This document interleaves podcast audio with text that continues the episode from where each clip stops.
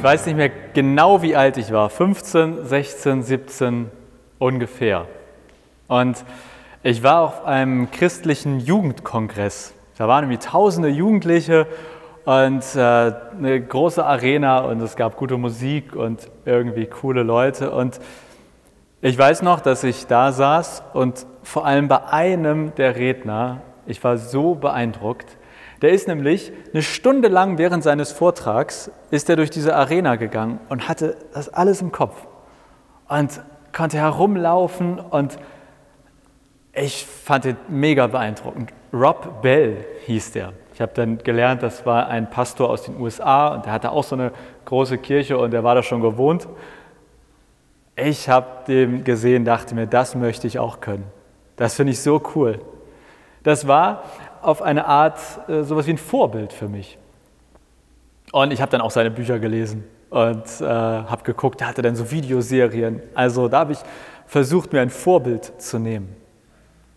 Und Vorbilder, vielleicht, wenn ich so zumindest für mich über, darüber nachdenke, dann waren mit Sicherheit oder sind auch meine Eltern sicherlich in Teilen ein Vorbild für mich.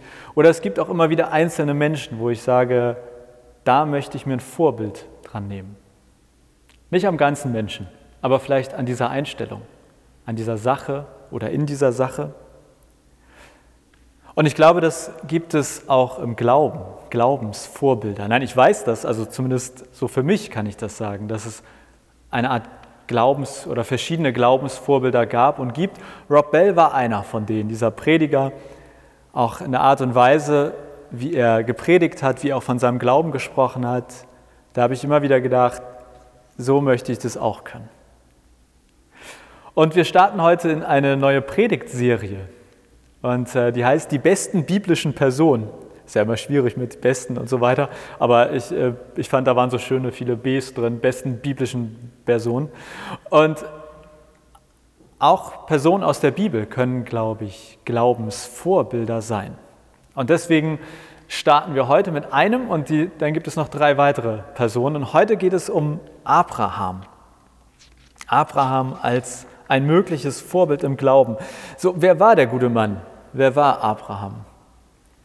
Wenn wir in der Bibel starten, dann ist das ziemlich weit vorne, dass wir auf Abraham stoßen. Also Adam und Eva sind schon gewesen. Dann kam Noah und die Flut, alle Menschen wieder einmal weg. Und Abraham ist logischerweise ein Nachkomme von Noah. Also der Rest war ja weg. Man musste ja quasi Nachkomme sein. Und ganz grob spielt das so vor 4000 Jahren, die ganze Geschichte. Und Abraham war ein Nomade, der ist also wie Rob Bell umhergezogen. Ähm, aber nicht, man kann sich das nicht so oder muss sich das nicht so vorstellen, dass die Nomaden gedacht haben, ach, hier ist nett, da gehe ich mal hin. Oder oh, hier ist auch schön, hier gehe ich mal hin. Sondern es gab schon ein, gewissen, ein gewisses Einzugsgebiet, das man kannte und in dem man umhergezogen ist. Quasi von Wasserstelle zu Wasserstelle, von fruchtbarem Boden zu fruchtbarem Boden. Also ja, Abraham war mit seiner ganzen Familie und allen, die dazugehörten, der ganzen Herde unterwegs, aber jetzt nicht mal hier, mal da. Das hatte schon ein gewisses System und es war schon so, dass sie auf bekannten Pfaden unterwegs waren. Wenn, wir das, wenn ihr das heute verorten wollt, dann ist das so grob Iran, Irak, die Gegend. Abraham hatte eine Ehefrau, Sarah. Und äh, also arbeitstechnisch äh, hat er wohl vor allem Schafe und Ziegen gezüchtet. Und dann sind die in Dörfer oder in, an, was wir heute als Dörfer bezeichnen würden, da haben sie dann Wolle und Fleisch, Käse eingetauscht gegen Werkzeuge, Waffen, andere Nahrungsmittel. So ungefähr lebt Abraham. Und dann beginnt in der Bibel das relativ äh, unverhofft. Er bekommt einen Auftrag von Gott. Eigentlich Aufträge kann man fast sagen, aber der Hauptauftrag ist, geh in ein fremdes Land.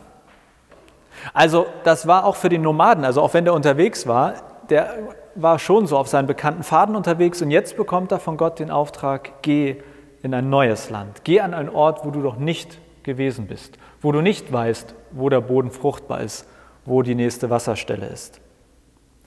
Er vertraut darauf und nimmt äh, Frau, Herde, Diener, alles, was dazugehörte, nimmt er mit.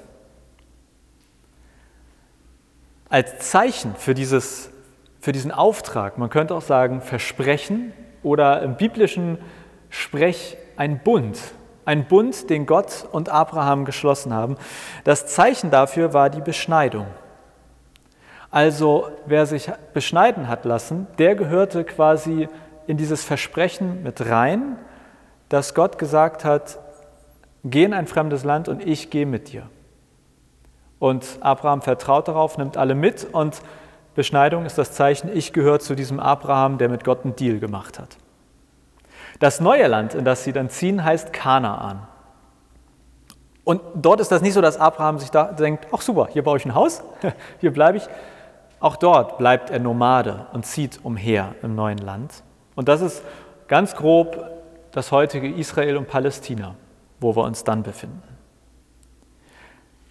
Im Leben von Abraham, insbesondere in seinem Glaubensleben, hat Vertrauen mit Sicherheit eine große Rolle gespielt. Er vertraut Gott, als er seine bekannten Pfade verlässt und ein neues, in ein neues Land zieht. Tatsächlich steht im Neuen Testament über Abraham, er glaubte an Gott. Also in der Geschichte von Abraham ist das so noch nicht, aber im Neuen Testament heißt es über Abraham, das war Glaube, was er dort vollbracht hat, was er gemacht hat, was er gezeigt hat. Und meint, dieses Vertrauen, das er hatte, als Gott gesagt hat, geh mal von dort nach da. Das Vertrauen, das ging aber so groß, so weit, dass es eine Geschichte über Abraham gibt, wo ich sagen muss, mein lieber Abraham, da müssen wir aber noch mal in Ruhe drüber reden, wenn wir uns eines Tages treffen. Denn es gibt eine Situation, wo Gott von Abraham sagt, opfere deinen eigenen Sohn. Bring deinen Sohn zum Altar, töte ihn als Zeichen, wie sehr du mir vertraust. Äh, an der Stelle würde ich persönlich sagen, ähm, ich wäre ausgestiegen. Abraham nimmt seinen Sohn und ist kurz davor, ihn zu opfern. Und dann schreitet Gott ein und äh, sozusagen hält ihn davon ab und dann wird stattdessen ein Tier geopfert. So weit ging Abrahams Vertrauen. Ich persönlich würde, kriegt, also ich habe da Bauchgrummeln, wenn ich das lese, wie weit das Vertrauen ging. Aber absolut massives Gottesvertrauen. Und dann, äh, ich hatte ja gesagt, ein Auftrag oder mehrere Aufträge oder ein Versprechen, mehrere Versprechen. Also Gott sagt, Abraham, geh mal von hier nach da und übrigens, ich werde dir so viele Nachkommen geben, so zahlreich wie die Sterne am Himmel. Also du wirst unzählbar viele Nachkommen haben. Du wirst einen großen Namen bekommen. Ich werde dich und deine Nachkommen segnen. Vertrau mir und es wird gut. Und zum Leben von Abraham gehört auch, dass er sehr verschiedene Gottesbegegnungen hatte. Also das war nicht so, dass er irgendwie sich immer auf den Berg gestellt hat und dann irgendwie eine bestimmte Geste und dann lief's, sondern sehr unterschiedlich. In der Geschichte über ihn können wir lesen, dass Gott ihm im Traum begegnet ist, eine Art Vision vielleicht. Auch Engelgestalt, sogar Menschen, von denen es heißt, ähm, durch diese Menschen ist Gott Abraham begegnet könnte man vielleicht göttliche Boten nennen. Also verschiedene Arten, wie Gott sich Abraham zeigt, nicht eine. Und dann gibt es noch was Spannendes, finde ich, an Abraham, weil wir das bis heute zumindest, also selbst wenn man Wikipedia nachschlägt, findet man das, abrahamitische Religionen. Also Religionen, die auf Abraham zurückgehen. Und das ist deshalb spannend, weil, okay, ähm, Judentum ist vermutlich noch relativ einfach. Das ist ja ein, sozusagen ganz am Beginn der jüdischen Geschichte Abraham. Dass sich daraus das Christentum entwickelt hat, das kriegen wir vielleicht auch noch hin, weil das steht ja in der Bibel.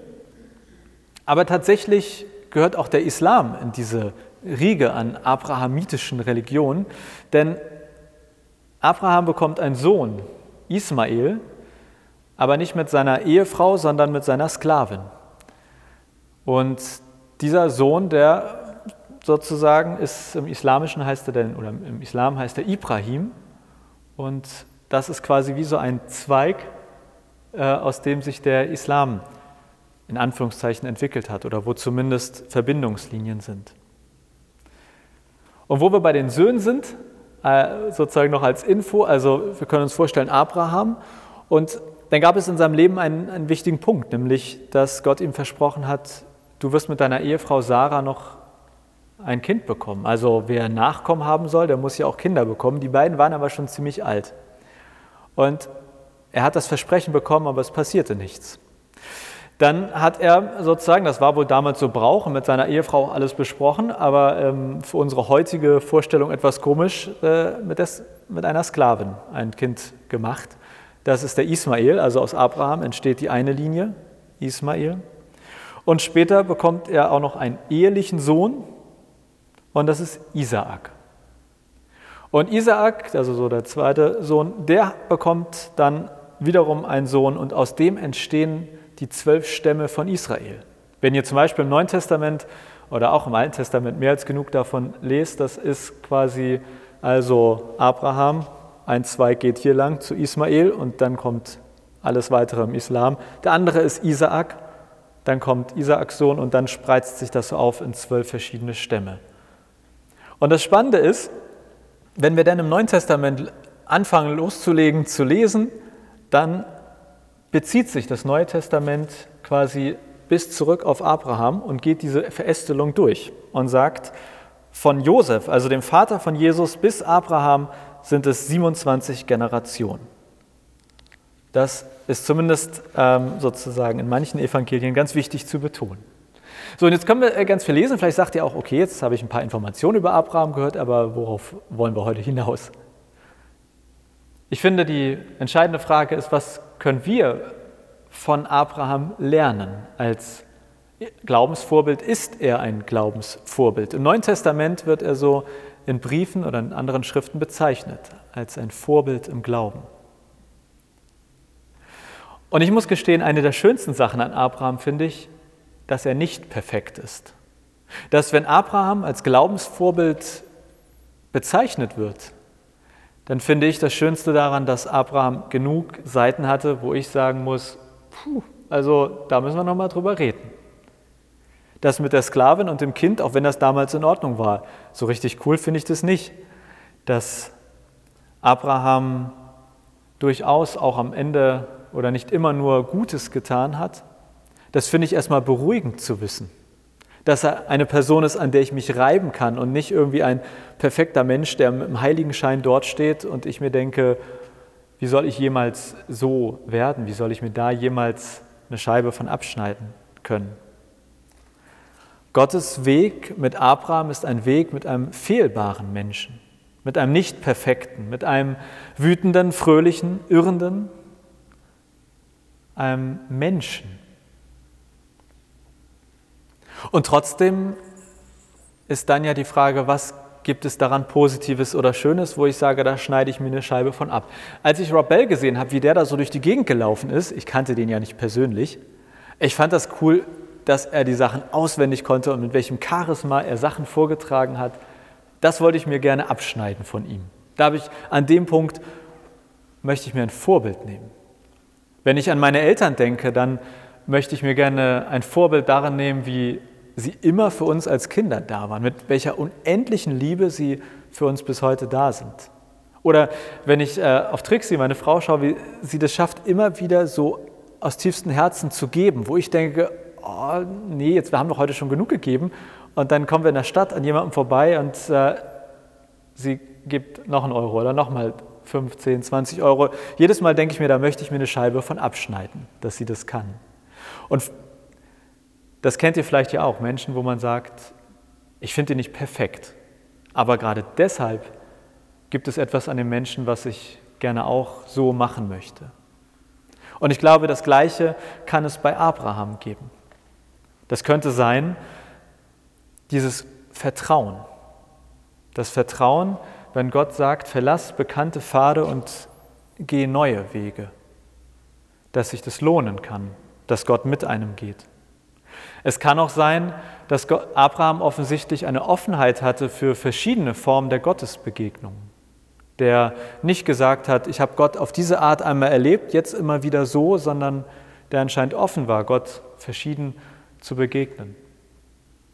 Es kann auch sein, dass du eher einhakst bei dem Durchhalten, denn ich finde das beeindruckend, wie lange Abraham durchgehalten hat. In der Bibel mag das manchmal ein bisschen komprimiert erscheinen zwischen Zusage dass Gott mit einem ist, dass er viele Nachkommen haben wird und der Einlösung dieses Versprechens. Da lagen Jahre, Jahrzehnte, da lag ein halbes Leben dazwischen.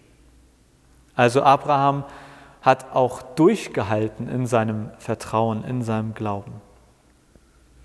Vielleicht bist du auch ganz woanders bei Abraham hängen geblieben, vielleicht hast du dich ja vorher auch schon mal mit ihm beschäftigt.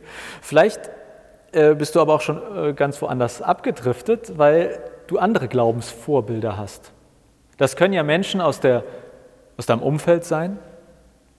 Das können Leute sein, die man irgendwo mal auf dem Kongress oder im Fernsehen gesehen hat, von denen man was gelesen hat, die man, denen man irgendwo begegnet ist, oder auch Menschen aus der Geschichte.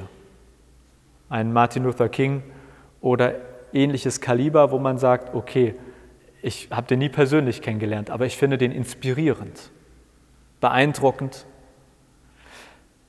Und ich würde gerne jetzt, nein, also ich würde gerne, ich mache das jetzt, sozusagen einen kurzen Break, eine kurze, äh, die Predigt kriegt eine kurze Unterbrechung und es gibt einen Werbejingle, der auch gleich eingespielt wird. Und wenn ihr mögt, dann könnt ihr euch entweder für euch selbst oder auch links, rechts mit Leuten hier vor Ort unterhalten oder zu Hause bei Zoom könnt ihr schreiben oder quatschen oder in YouTube könnt ihr in den Chats schreiben. Und zwar über die Frage, hast du Glaubensvorbilder? Gibt es Menschen, wo du sagst, die finde ich in ihrer Glaubensbiografie, in ihrem Glauben irgendwie vorbildlich und eben nicht im Sinne von, an denen ist alles perfekt, sondern diesen Teil, den finde ich spannend. Also vielleicht ein paar Minuten, zwei, drei, vier Minuten für euch selbst oder für den Austausch, wenn ihr mögt. Und die Frage, ist Abraham ein Glaubensvorbild für dich oder andere Personen? Und wenn ja, an welcher Stelle? Und danach, äh, ihr müsst das nicht hinterher laut vortragen. Danach quatsch ich nochmal zwei, drei Minuten äh, zum Ende der Predigt. Ja, in der Zeit gibt es Musik und quasi, wenn die Musik endet, dann äh, wisst ihr, es geht weiter. Ich äh, unterbreche euch einfach mal. Für mich ist Abraham am Ende an dem einen Punkt besonders ein Vorbild, dass ich an ihm, glaube ich, erkenne, dass Leben mit Gott gelingt, gelingen kann, aber nicht im Sinne von einfach so. Ich finde, Abrahams Biografie ist ein Beispiel für Gottes Weg mit uns ist nicht geradlinig, sondern geht durch Höhen und Tiefen. Also wenn ich mir so ganz grob versuche vorzustellen, wie das Leben von Abraham, sein Glaubensleben sich angefühlt haben muss, dann habe ich da großen Respekt vor, dass er durchgehalten hat und nicht immer gesagt hat, so Gott, ganz ehrlich, also jetzt bin ich hier schon 30 Jahre am Warten, jetzt reicht es aber mal. Ich bin extra von A nach B gegangen, du hast mir so viele Sachen versprochen und immer noch nicht. Davor habe ich Respekt, wenn das Menschen, die ich heute kenne, können, wenn, das, wenn ich das über Abraham lese, aber auch. Das heißt für mich, so ein Leben mit Gott, das ist nicht einfach gut und easy, sondern es geht weiter durch Höhen und Tiefen. Und gerade wenn man etwas von Gott vielleicht versprochen bekommt oder das Gefühl hat, hier habe ich eine besondere Zusage, dann kann das die Sache manchmal sogar noch komplexer machen. Und dann ist mir eine Sache noch sehr wichtig geworden und ich nenne das mal gesunde Vorbilder. Gesunde Vorbilder. Denn ein Vorbild, das kann ja auch dazu führen, dass man sich selbst blendet oder blenden lässt. Dass man sich quasi selbst verliert, weil man so werden will wie jemand anderes. Weil man sagt, der oder die ist so toll, ich will so werden und dabei vergisst, dass man vielleicht nur einzelne Punkte wahrnimmt oder vielleicht sieht, wow, der kann total gut äh, durch die Arena gehen und herumlaufen, aber vielleicht ist er menschlich gar nicht so der Hit. Also ich kenne ja Rob Bell nicht, ich weiß nicht, wie der so menschlich ist. Ich glaube, gesundes Vorbild bedeutet, sich bewusst zu machen, dass diese Person, die man sich als Vorbild nimmt, eben Stärken und Schwächen hat. Und dass es bestenfalls um eine Scheibe geht, die ich mir da abschneiden möchte, aber nie darum zu kopieren, Vielleicht ist das ein bisschen wie mit Kindern, die ja einerseits auch ihren Eltern versuchen nachzuahmen, auch im wahrsten Sinne des Wortes, ja erstmal genau gucken, wie machen die das und dann mache ich das auch so. Und gleichzeitig werden das alle, die Eltern sind, ja sehr gut kennen, dass die Kinder dann doch nicht so exakt alles machen, wie man das möchte oder wie man sich das wünscht, sondern gerade auch mal nicht. Und auch das kann Vorbild sein, Abgrenzung, zu sagen, so möchte ich es nicht machen oder so, ich möchte es bewusst anders tun. Und ich glaube, gesundes, gesunde Vorbilder bedeutet, der Plural ist wichtig. Dass Vorbilder im Plural wichtig sind. Wenn ich auf mich schaue, dann kann ich sagen, auch wenn ich auf mein Glaubensleben schaue, da waren verschiedene Menschen, die ich mir zum Vorbild genommen habe, manchmal bewusst und manchmal auch unbewusst. Ich habe das eben ja auch erzählt. Ich bin als Jugendlicher in einer Gemeinde aufgewachsen und da war ein Diakon, ein Gemeindepädagoge und ich habe mich nie hingestellt und habe gesagt, ich möchte so wie der das machen. Aber wenn ich heute zurückblicke, dann habe ich durchaus vieles mir als Vorbild genommen in meinem Glaubensleben. Aber dann sind immer mehr Menschen dazugekommen und ich glaube, dass diese Mischung am Ende dazu geführt hat, dass ich sozusagen in meinem Glaubensleben dort gelandet bin, wo ich heute stehe oder auch ich als Person dass ich dort bin, wo ich stehe. Also ich glaube, bei Glaubensvorbildern geht es immer um den Plural. Und Abraham könnte ein Glaubensvorbild sein, aber eben nur in einer Reihe von Menschen. Und äh, deshalb habe ich ähm, euch auf die Gottesdienstzettel was kopiert oder es äh, jetzt auch äh, gleich eingeblendet für euch zu Hause ich weiß, es nicht so wahnsinnig gut zu sehen. Ich habe es kopiert aus der Basisbibel. Das sind ähm, zehn Menschen aus der Bibel. Und vielleicht habt ihr ja Lust, äh, sozusagen heute Abend, wenn der Super Bowl langweilig ist oder ihr tatsächlich kein Super Bowl guckt und was anderes äh, machen wollt, dann sind das ein paar Vorschläge, wenn ihr sagt, ich würde mich gerne mehr mit Menschen in der Bibel beschäftigen, weil vielleicht ist da ja einer oder eine dabei, die auch für mich als Glaubensvorbild taugt. Nicht im Sinne von, ich nehme jetzt das Papier und pause ab, sondern eher im Sinne von, ich gucke darauf und male oder zeichne frei nach, so wie es mir passt, wie es zu mir passt. Das als ein, eine Einladung. Glaubensvorbilder findet man im Leben, um sich herum, in der Geschichte, aber auch in der Bibel. Und vielleicht habt ihr Zeit und Lust. Ihr könnt das gerne mitnehmen, äh, zu Hause irgendwo hinhängen und in den kommenden Wochen mal ganz bewusst in der Bibel nach Glaubensvorbildern suchen.